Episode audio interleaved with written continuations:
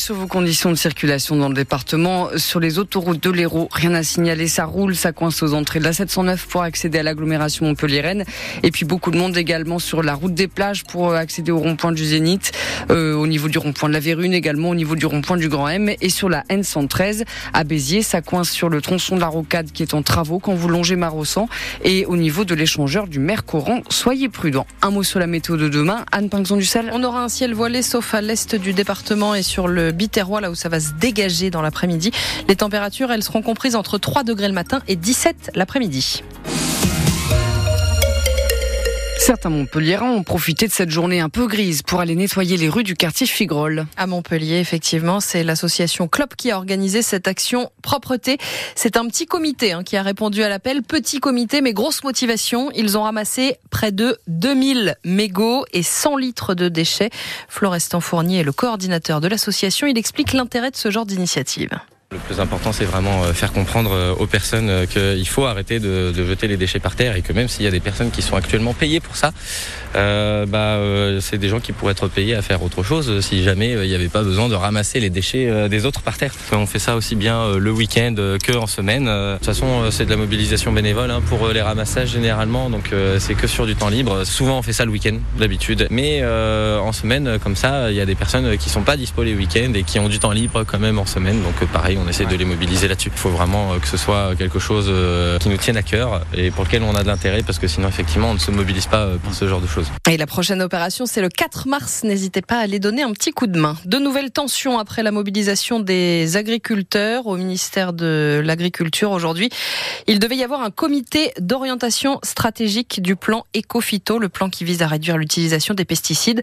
Mais huit ONG environnementales ont claqué la porte. C'est parce que le gouvernement a décidé de mettre en pause ce plan Ecofito à la demande de certains syndicats agricoles. La FNSEA et les jeunes agriculteurs sont d'ailleurs reçus demain par le Premier ministre Gabriel Attal. La FNSEA veut accélérer le tempo sur les annonces qui ont été faites par le gouvernement.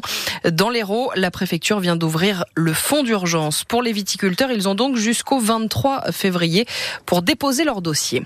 Quand vous achetez de la nourriture au supermarché, qu'est-ce que vous regardez en priorité? Est-ce que c'est le prix est-ce que c'est la provenance? Est-ce que c'est la date de péremption?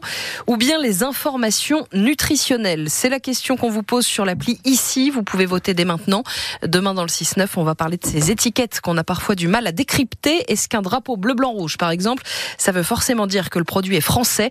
Les contrôles, en tout cas, sont renforcés dans les grandes surfaces depuis la mobilisation des agriculteurs.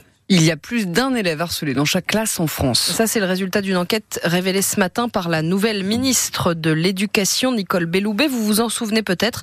Au mois de novembre, les élèves de CE2 à la terminale, dans l'Hérault, mais aussi dans toute la France, ont dû répondre à un questionnaire individuel. C'est ce qui a permis de déterminer un nombre d'élèves harcelés. Valentin Winato, l'objectif, c'est de mieux évaluer le harcèlement scolaire.